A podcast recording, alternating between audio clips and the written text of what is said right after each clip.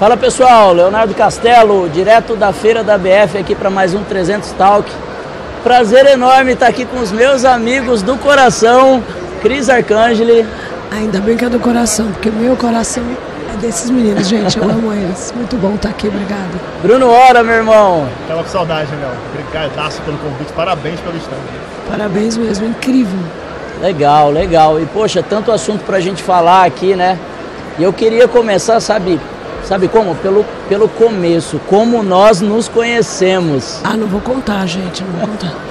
É, essa história tem três versões, tem quatro versões, a de cada um e a verdade. É, que, que não vai ser nenhuma que a gente vai contar para vocês. Ah, e quem começa? Eu começo, eu começo. Pandemia. Todo mundo preso em casa. Clubhouse no Instagram, né? Foi isso. Foi literalmente. Clubhouse. É, é, eu acho que tem um negócio interessante quando eu falo essa história sem vocês presentes, é a minha versão, tá? eu vou mantê-la, vocês querendo ou não. Que, que você percebe o, o empenho das pessoas em buscar melhorar, ou buscar inovar, quando você vê como elas lidam com algo novo, né? E a gente, nós fomos três pessoas, e quando surgiu algo novo, que foi lá o, o Clubhouse, a gente meio que foi early adopter ali, chegou cedaço, se falava, fazia sala junto, a gente meio que loteou lá a, a rede social. A gente mergulhou né, no Clubhouse, ficava lá horas e horas, foi muito bom. Cara, sabe o que foi uma coisa interessante para mim? Que foram dois eventos diferentes, quando eu conheci a Cris e quando eu te conheci. Eu participei em alguns grupos contigo, né, Bruno? E a gente trocava muita ideia. Cara, eu gosto muito de estar perto de pessoas inteligentes. Cara, eu acho que pessoas inteligentes sempre te trazem boas ideias, né? E eu lembro que toda pauta que entrava, você entrava e tinha um posicionamento muito legal. Eu falei, poxa, esse é um cara que eu quero me aproximar. E a Cris, o, o fato da Cris foi engraçado, Bruno. Porque a Cris estava com um negócio lá, pitch de dois minutos que nós fizemos juntos depois. E aí eu pedi para subir. Você lembra disso? Lembro. E ficou. Não, eu pedi para subir, aí a Cris falou assim, pode fazer seu pitch. Eu fiz meu pitch, ela falou, o que, que você está fazendo aqui? Você não, você não tem que fazer pitch para mim? Você tem que ficar aqui comigo, né? tem que ficar aqui comigo e hoje estamos juntos aqui, né, Cris? Maravilhoso, maravilhoso. Eu fico impressionada com a quantidade de negócios que você proporciona, a quantidade de emprego que você dá. A gente vê a presença massiva da 300 Franchise na feira todo mundo circulando com a sacola, com o colete, com a camiseta, tantos estandes, né?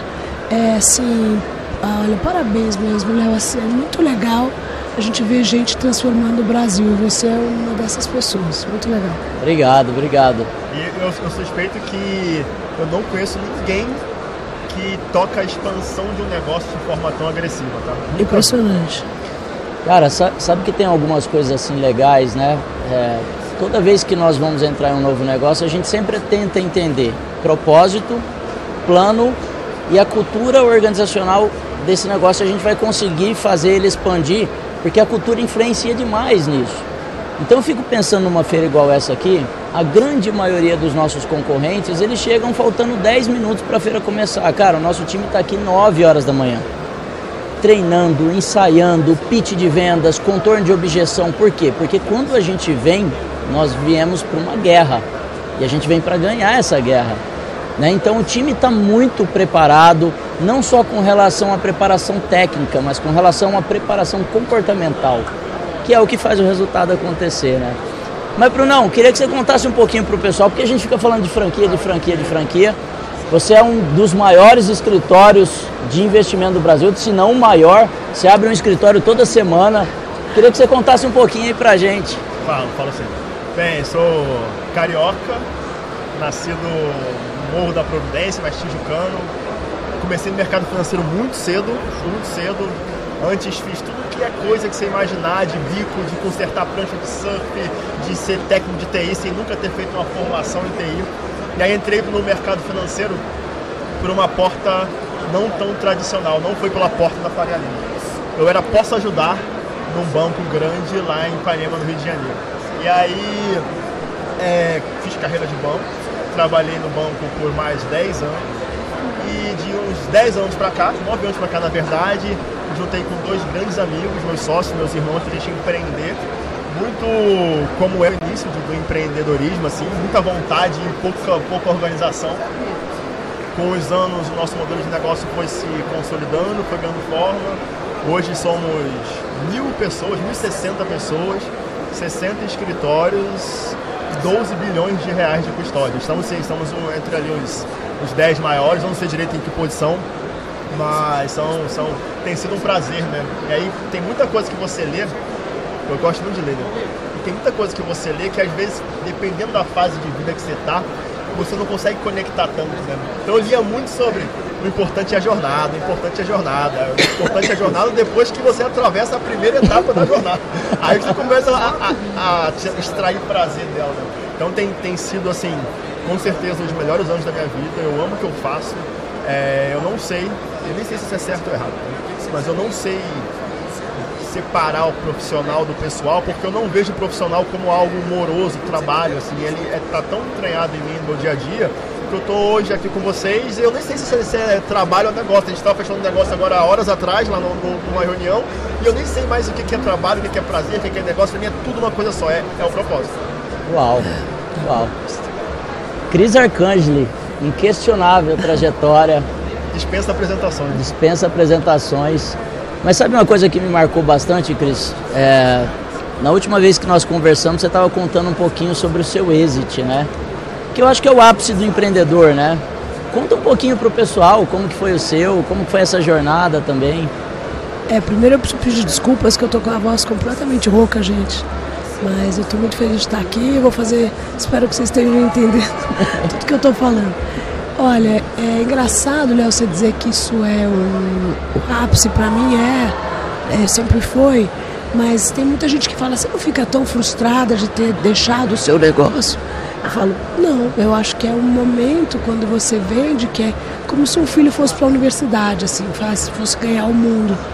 E é assim que eu vejo. Eu fiz três exits na minha vida e cada um deles foi um ensinamento, foi uma, um, para mim um aprendizado que eu vou levar para minha vida mesmo. Então, para mim foi, foi, foi um, realmente um momento importante. É, eu acho que tudo acontece meio por acaso. Eu estava ouvindo o Bruno falar, eu, eu sou muito parecida com ele nesse aspecto.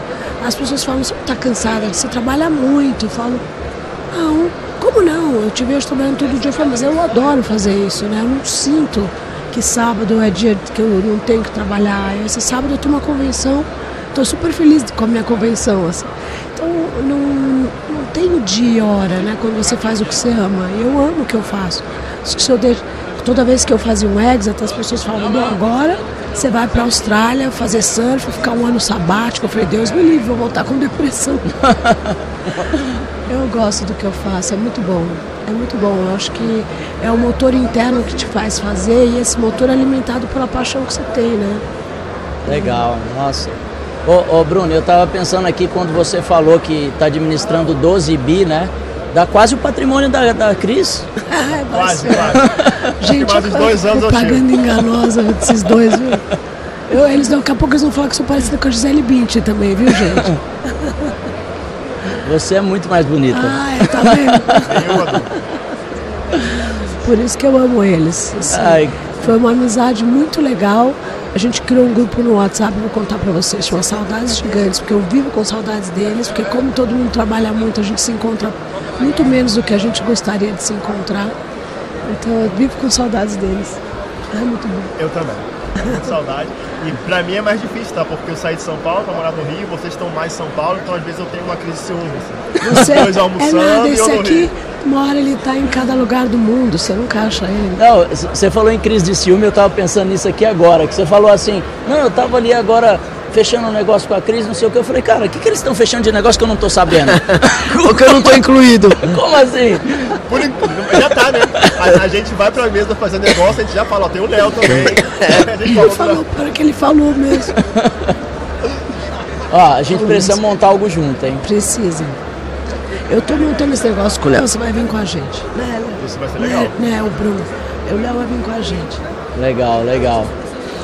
Cara, que que saudade, que gostoso estar aqui com vocês, é né? Falando bom. de. Sabe que uma das, das vertentes né, é, de crescimento da nossa empresa era a maior dor, que é a venda. né, Cris? Eu sempre vejo você falar muito sobre vendas, Bruno. É. Você, apesar do mercado financeiro, você é um dos maiores porque você também é um grande vendedor. Sem dúvida. Eu queria tocar um pouquinho na pauta a importância da venda para as empresas, porque tem muitas vezes que uma pessoa compra uma franquia ela fala, putz, eu estou comprando um negócio pronto, isso vai funcionar. Não, você tem que trabalhar, você tem que ter estratégia comercial, você tem que vender, né? O empreendedor, é, ele tem que ser o vendedor do negócio dele, ele é o melhor vendedor do negócio dele. Se ele não vender, o negócio não funciona. Porque na, eu sempre falo que vendas manda na empresa. Porque se não tiver vendas, não tem financeiro, se não tiver vendas, não tem RH, se não tiver vendas, não tem estratégia, se não tiver vendas, não tem nada. É da venda para o resto, né? Todo mundo é assistente do departamento de vendas. Né? Boa tem um, um negócio interessante que as pessoas têm a falsa impressão que dependendo da cadeira que ela sentar, ela não precisa vender. Comprei uma franquia, botei três vendedores, então eu não preciso vender. Nossa. Deve ter muito, deve ter muito disso. Né? Ou então trabalho no mercado financeiro, falo sobre é, investimentos, etc. Ah, então eu não sou um vendedor. Todo mundo está vendendo algo o tempo todo. Que seja a sua imagem, vender sua credibilidade, que seja o seu produto quando você está na ponta, no varejo, seja se vender para você é, é, conquistar algo, atrair um sócio, enfim. Não existe, às vezes você pode até nem identificar como venda, mas não existe processo profissional, fase da vida profissional que você não está em algum momento tentando vender algo. Verdade, sem dúvida. Eu acho bem legal assim a, a construção, baseado nisso que você está falando, Bruno, da credibilidade, né? Porque a gente vem andando com a Cris lá do início da feira para cá, você não consegue chegar no seu destino porque de dois em dois passos alguém quer bater uma foto. E cara, vamos lá, o empreendedor, ele nunca foi é, uma personalidade, artista. um é. artista, né? É. Cris, como que foi isso para você, assim, quando começou a toda essa aparição pública e, e por que você acha que você inspira tantas mulheres? Eu, eu acho que é assim, é, Lá, quando eu fiz a Fitoervas, eu fiz o primeiro Fitoervas Fashion. Foi a primeira semana de moda do Brasil. E ali eu transformei a vida de muitas pessoas, porque a gente lançou 60 estilistas e começou o mercado de moda brasileiro, começou ali, na verdade. E depois disso foi uma construção, assim. Eu tive um programa de rádio que está no ar há 20 anos, nunca saiu do ar. É, aí eu fiz o meu primeiro programa de televisão, eu já fiz três reality shows, eu fui fazendo coisas e construindo empresas. Eu acho que essa, essa é, talvez possibilidade de ajustar a vida pessoal com a vida profissional e conseguir adaptar todas as, né, as funções femininas com o trabalho foi uma coisa que sempre inspirou as mulheres, porque as, empreender liberta, eu falo, né? Tem um movimento do Empreender Liberta, que as mulheres, quando podem empreender, elas têm independência financeira. E aí elas têm, podem ter suas próprias escolhas, tomar suas próprias decisões, e, é, e ela sai de qualquer situação de risco ou situação desconfortável que eventualmente possa acontecer. Então, é, a mulher tem essa vontade de ter essa independência financeira. Eu acho que isso que inspira, né? Saber que dá, é só querer que dá. Total, né? Eu, eu brinco que credibilidade é a versão exponencial da competência.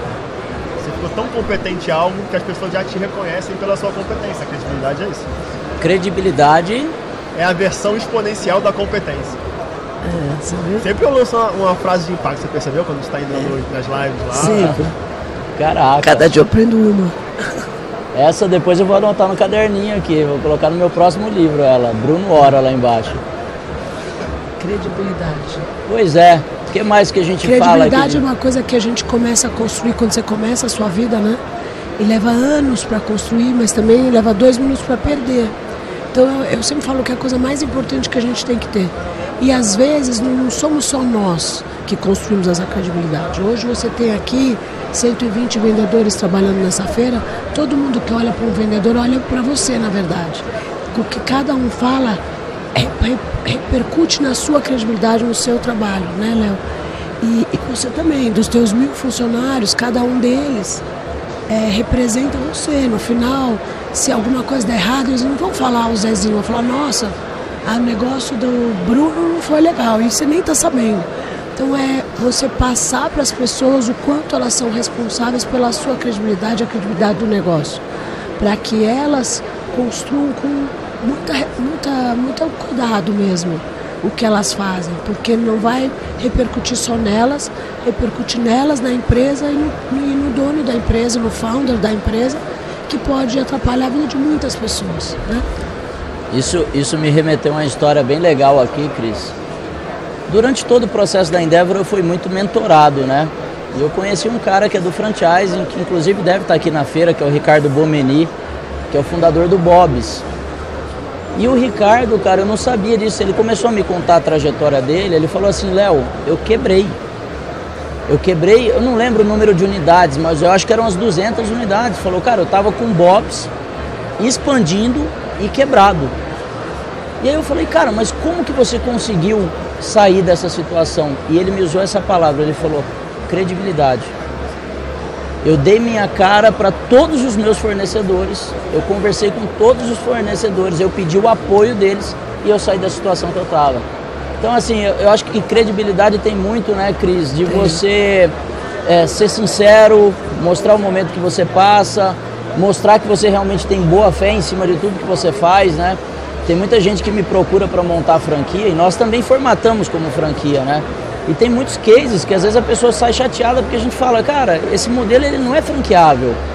Mas eu podia vender uma consultoria para esse cara para formatar um negócio que não é franqueável, mas esse dinheiro ele não vale a pena porque o negócio do cara não vai perdurar. Então acho que é um, é um papel muito de fazer o que é certo, né? Você sabe que eu lembrei uma história igual essa. Eu estava começando a minha vida e, e aí era plano, um plano desses de congelamento de preço e o juro era 1% ao ano. Estava tudo congelado, maravilhoso. Aí eu estava crescendo a minha primeira empresa, Fitoervas, dentista, né, que eu sou, não sabia nem fazer conta direito. Aí tô lá, eu fui, peguei um dinheiro no banco, porque eu precisava de capital de giro. Muito bem, chegou seis meses depois, veio o plano Bresser, o juro saiu de 1% ao mês para 30% ao mês. Falei, quebrei, não tenho condição. Aí eu, eu realmente não tinha condição, eu fui lá pro meu pai na época, devia ser pouco dinheiro, porque meu pai fez um cheque do valor que eu pedi para ele, mas meu pai não queria que eu fosse empreendedora, né? Brigou muito comigo na época. Aí eu falei, peguei um cheque do meu pai e fui lá para pagar o banco toda feliz. Quando eu paguei, o gerente falou para mim, ó, aqui você paga o principal, mas cadê o juro? Eu falei, amigo, o seguinte, eu não vou voltar no meu pai nem a pau para pedir dinheiro. Esquece e me espera um pouco, eu dou um jeito de pagar. E eu estava quebrada mesmo, não tinha mais como sair fora dessa situação. Aí eu fui em todos os meus fornecedores pedir prazo para pagar. Falei, ó, oh, eu preciso de 90 dias, 120 dias para pagar. E fui nos meus clientes e falei, pode me pagar à vista, por favor? Porque eu preciso receber, senão eu vou quebrar, você vai ficar sem o produto. Aí os caras me pagaram à vista. E com essa história, comprava prazo e recebia à vista, eu recuperei meu capital de giro e voltei a operar. Nunca mais eu peguei dinheiro em banco, porque aprendi que não dá mas isso me salvou, mas foi na credibilidade também, que os caras sabiam que eu ia parar. Né? Legal, nossa. Legal. É, sabe o que é interessante das duas histórias? Que é uma coisa que pouca gente, pouca gente percebe, o como se mostrar vulnerável dá credibilidade. Porque às vezes a gente está empreendendo, a gente acha que a gente tem que vestir meio que uma capa de super-herói, se mostrar imbatível, é, inquebrável, etc. Aí, é, na verdade, é o extremo contrário, quando você mostra, e internamente também, quando você expõe sua dor, você, ou quando você tira o kimono e, e se mostra vulnerável para o seu time, é ali que o pessoal vem, é ali que o pessoal te ajuda. Tem, tem um sócio meu que fala uma frase, Bruno, ele fala, ser foda é fácil, difícil é ser vulnerável. É. Nossa. Né? Se, se, se, mostrar foda é muito fácil. Ah, eu sou muito bom, não sei o que, cara. E as dores, né? Que todo empreendedor tem, que todo mundo tem, cada um tem uma história. É, a gente passou, nós três aqui que começamos do zero, né? A gente tem bastante história para contar. Eu vivi 15 planos econômicos nesse país e, e um monte de mudanças de moeda e hiperinflação, confisco, etc. Eu acho que a gente aprende que no final cada uma dessas crises vem para trazer oportunidade. Eu cresci em todas elas. Cara, sabe, sabe uma pergunta que me vem assim, né? Dois empresários referências, meus amigos mega consolidados. Qual que é o sonho de vocês? Você começa ou começa, Cris? Começa você. Tá. É engraçado Eu, eu respondi essa. Eu, eu deixei, eu não, eu não, devolvi a bola porque me perguntaram isso anteontem, então tô a resposta meio. meio tá prontinha. No, no, início do, da carreira do, do, empreendedor, as aspirações elas são muito financeiras, né? Você está começando assim, mais novo, eu quero um milhão, eu quero ganhar tanto, eu quero poder comprar algo. No começo ele é muito material.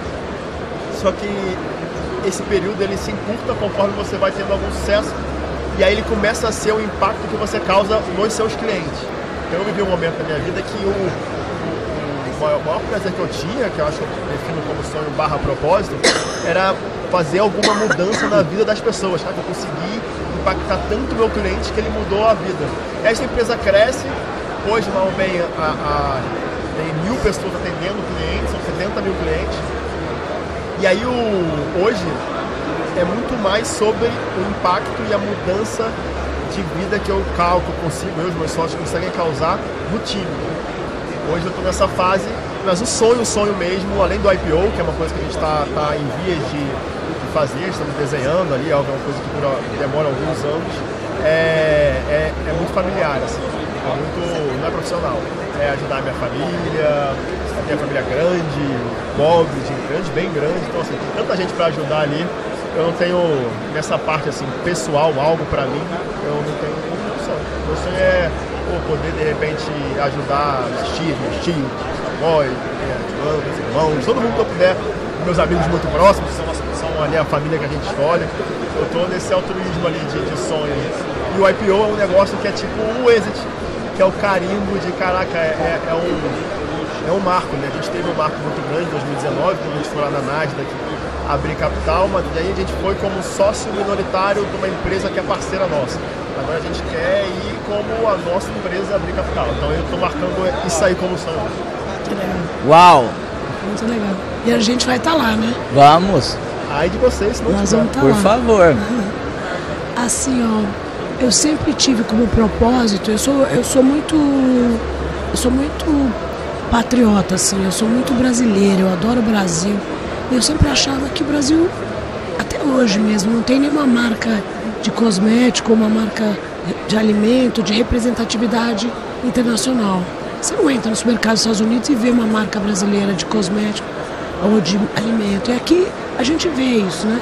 A não ser que você vá numa seção de Brasil, ali tem um pouquinho de produto brasileiro, mas você não vê isso distribuído mundialmente como uma marca multinacional. Eu falo, por que, que o Brasil não tem? Porque a gente tem indústria, a gente tem agro, a gente tem inovação, a gente tem tudo. Por que, que a gente não tem uma marca de representatividade internacional? Então, desde que eu comecei minha primeira marca Fitoervas, eu queria exportar. Eu queria que a marca estivesse em todo lugar. Meu primeiro exit aconteceu por causa disso. O cara falou para mim, eu vou pôr sua marca no Brasil, no mundo inteiro. Então eu queria ver, eu quero ver uma marca brasileira de representatividade internacional. Então esse é o meu grande sonho meu grande propósito de todas as empresas que eu fiz até hoje era fazer isso. Então eu estou buscando isso. Agora eu acho que com a Biltin talvez eu consiga, porque eu, a gente está começando um trabalho em Dubai, na Espanha, nos Estados Unidos. E como nós que criamos essa categoria dos alimentos com colágeno para o mundo lá em 2009, quem sabe a gente realmente consiga emplacar que essa categoria foi criada no Brasil, que é uma, uma coisa brasileira e que a gente tem uma marca brasileira que desenvolveu essa categoria no mundo, sabe? Não sei, eu tenho esse propósito de, de deixar esse legado pro Brasil. Que demais. o Léo tem que contar o dele também. Claro, por favor, agora eu quero saber, a gente quer saber o seu. Que demais, que demais. Cara, essa, eu não tinha pensado pela sua linha, sabe, Bruno, a questão de quando a gente começa o sonho, né? O sonho realmente quando a gente começa é muito financeiro, né? É. Você fica olhando para aquelas moedas do tio Patinhas e fala, ah, eu quero nadar naquelas moedas de dinheiro, eu quero realizar tudo. Mas eu acho que a cada troféu que você vai ganhando, e eu chamo o troféu o batimento de meta, né? Você vai entendendo cada vez mais forte que o impacto na vida das pessoas, ele às vezes te gera mais prazer do que às vezes até na própria sua. Cara, às vezes tem alguma pessoa que trabalha comigo que troca de carro que eu fico mais feliz do que quando eu troco o meu carro. Eu é. falo, caramba, o cara conseguiu, meu. É. Então, assim, pra mim, está relacionado ao impacto que a gente é, quer, quer fazer dentro do franchising. de uma forma correta, mudando muita mentalidade que existe hoje, que o, o franchising exponencial ele não existia. Sempre foi falado para o mercado que franquia tinha que crescer lento. E a gente vem tirando um pouco dessa mística. Cara, dá para fazer um negócio certo, com planejamento, de forma exponencial. E o nosso sonho é se tornar o maior player do mundo do franchising. A gente vai buscar isso, né? Passar a 7-Eleven, 65 mil unidades é um número é, muito grande, mas a gente tem um propósito de conseguir realizar isso aí no máximo em 10 anos. Tá com Parabéns. esse time aí motivado Vai fazer, têm, é. certeza. Nós vamos estar tá lá para comer também. Assim, Quando for 65 mil e um, a gente quer estar tá lá na, na faixinha. Né? Assim, eu, eu vejo que você tem toda a razão, porque quando você cresce rápido, você mata aos pseudo concorrentes. Então você vira o maior player daquilo, né? Então é esse o caminho mesmo, senão você sempre vai ser pequeno.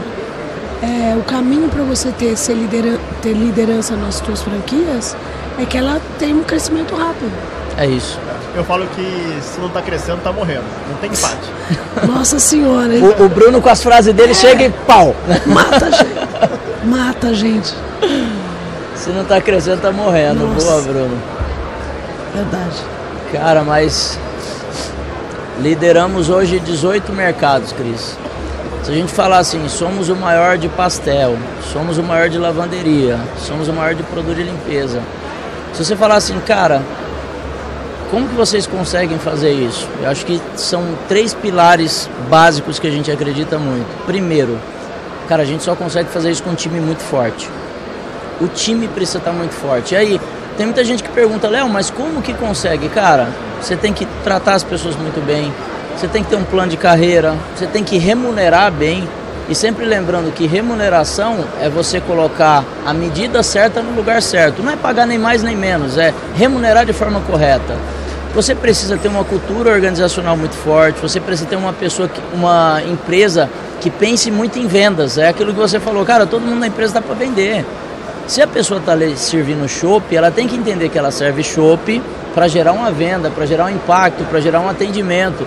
E muitas vezes as empresas não fazem isso no dia a dia. Para mim só tem um, um, modelo que você consegue fazer isso, é treinando pessoas.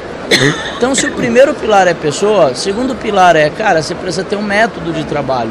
Quando eu digo método, estou falando método de gestão, planejamento estratégico, governança, controle. Igual você falou, quando a gente começa, né, Bruno? É muita vontade, pau para toda, toda obra, vamos fazer, cara, mas e quando você cresce? Como que você controla tudo isso? Me deu uma aula de gestão hoje, esse cara. Não, e eu quero, quero participar. Muito legal. Ó, deixa vocês comigo, tá? deixa vocês dois. A gente Se eu... botar um GPS no Léo pra gente saber quando ele tá próximo, gente também... Aí do nada ele, ele vai pro sul, aí fala pro nordeste, é, Exato. Se eu soubesse que vocês dois estavam juntos, eu tinha saído da feira e eu tinha lá de ficar com vocês, Sim, tá? tá bom. a gente veio até aqui atrás de você, não tem, você não escapa. Cara, e o terceiro método para mim, quando se fala em exponencialidade, é tecnologia.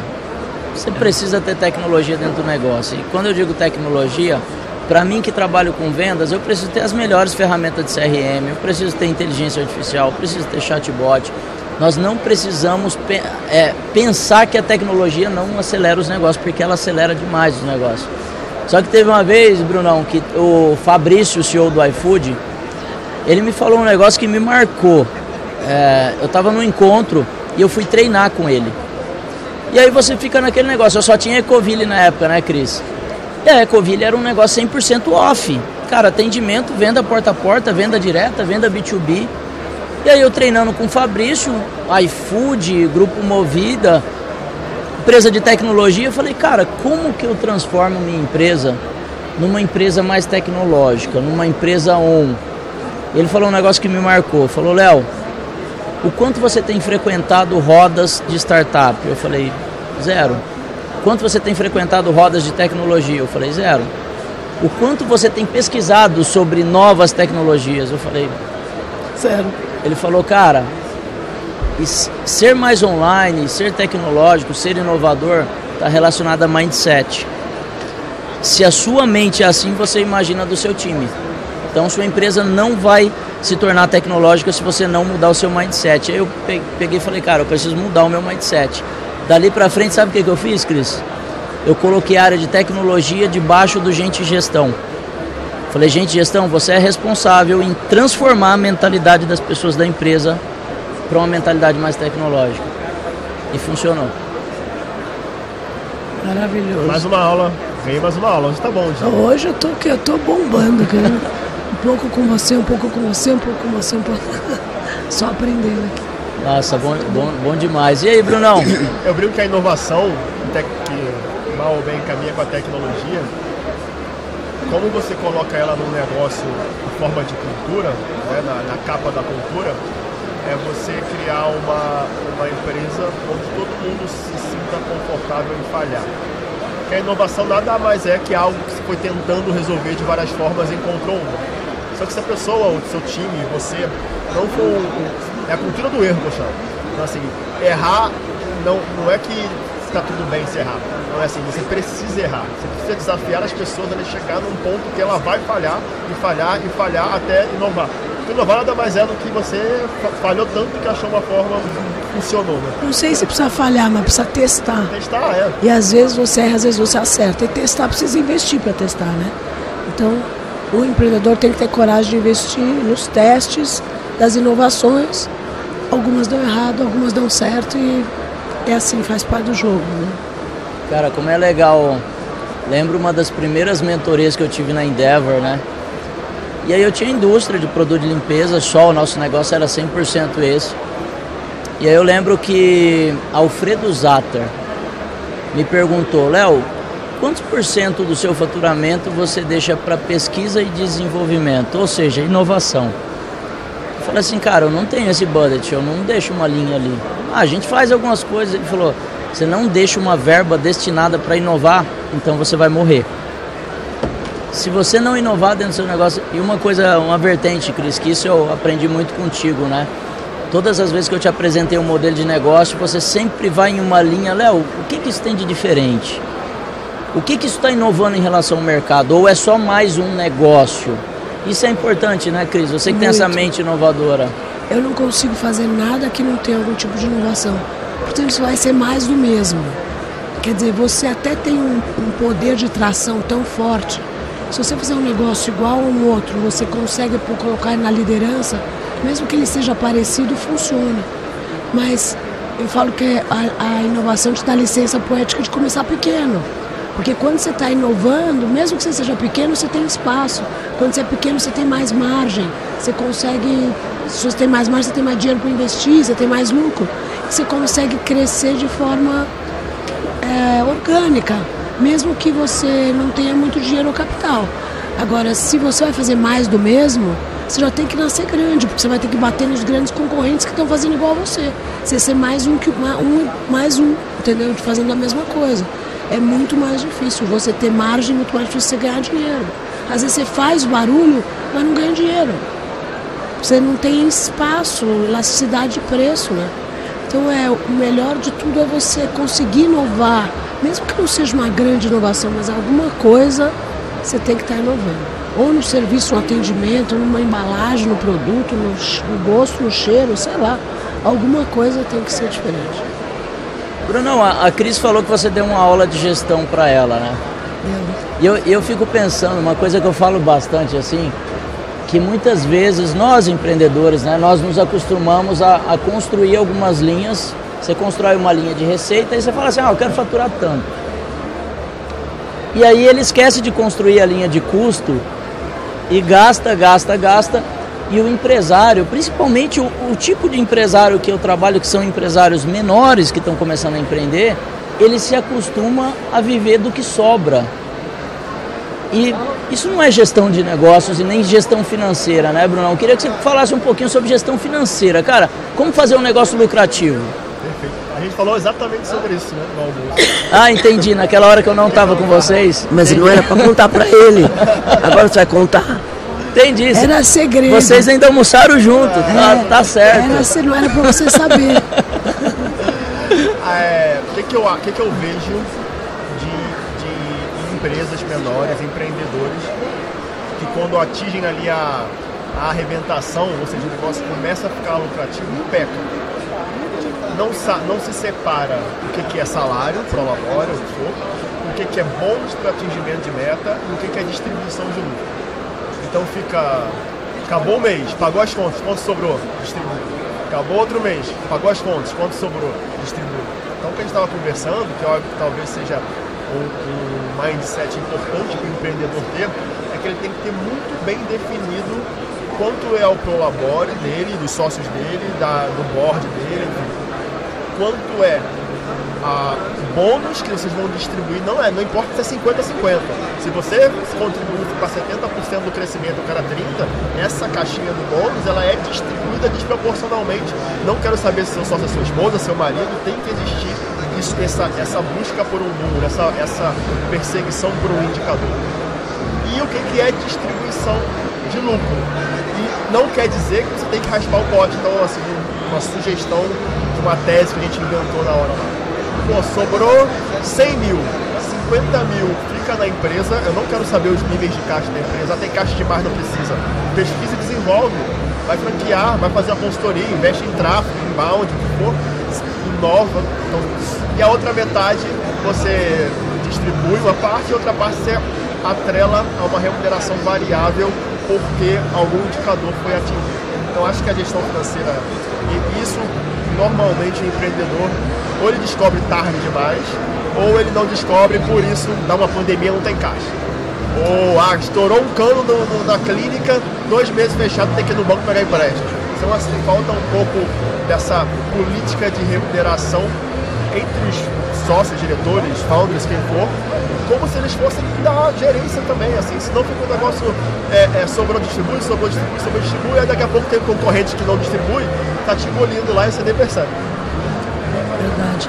Ô, Léo, tem uma pergunta para você.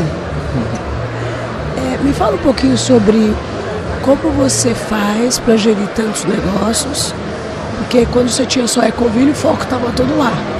Eu falo muito sobre foco, né? E dispersão desse foco quando você começa a ter muitas atividades.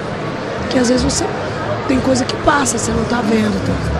Como é que é isso para você? Como é que você faz para fazer essa gestão de 80 negócios?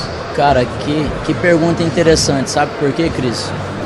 Tem muita gente que me oferece negócio todos os dias. Eu só entro em franquia.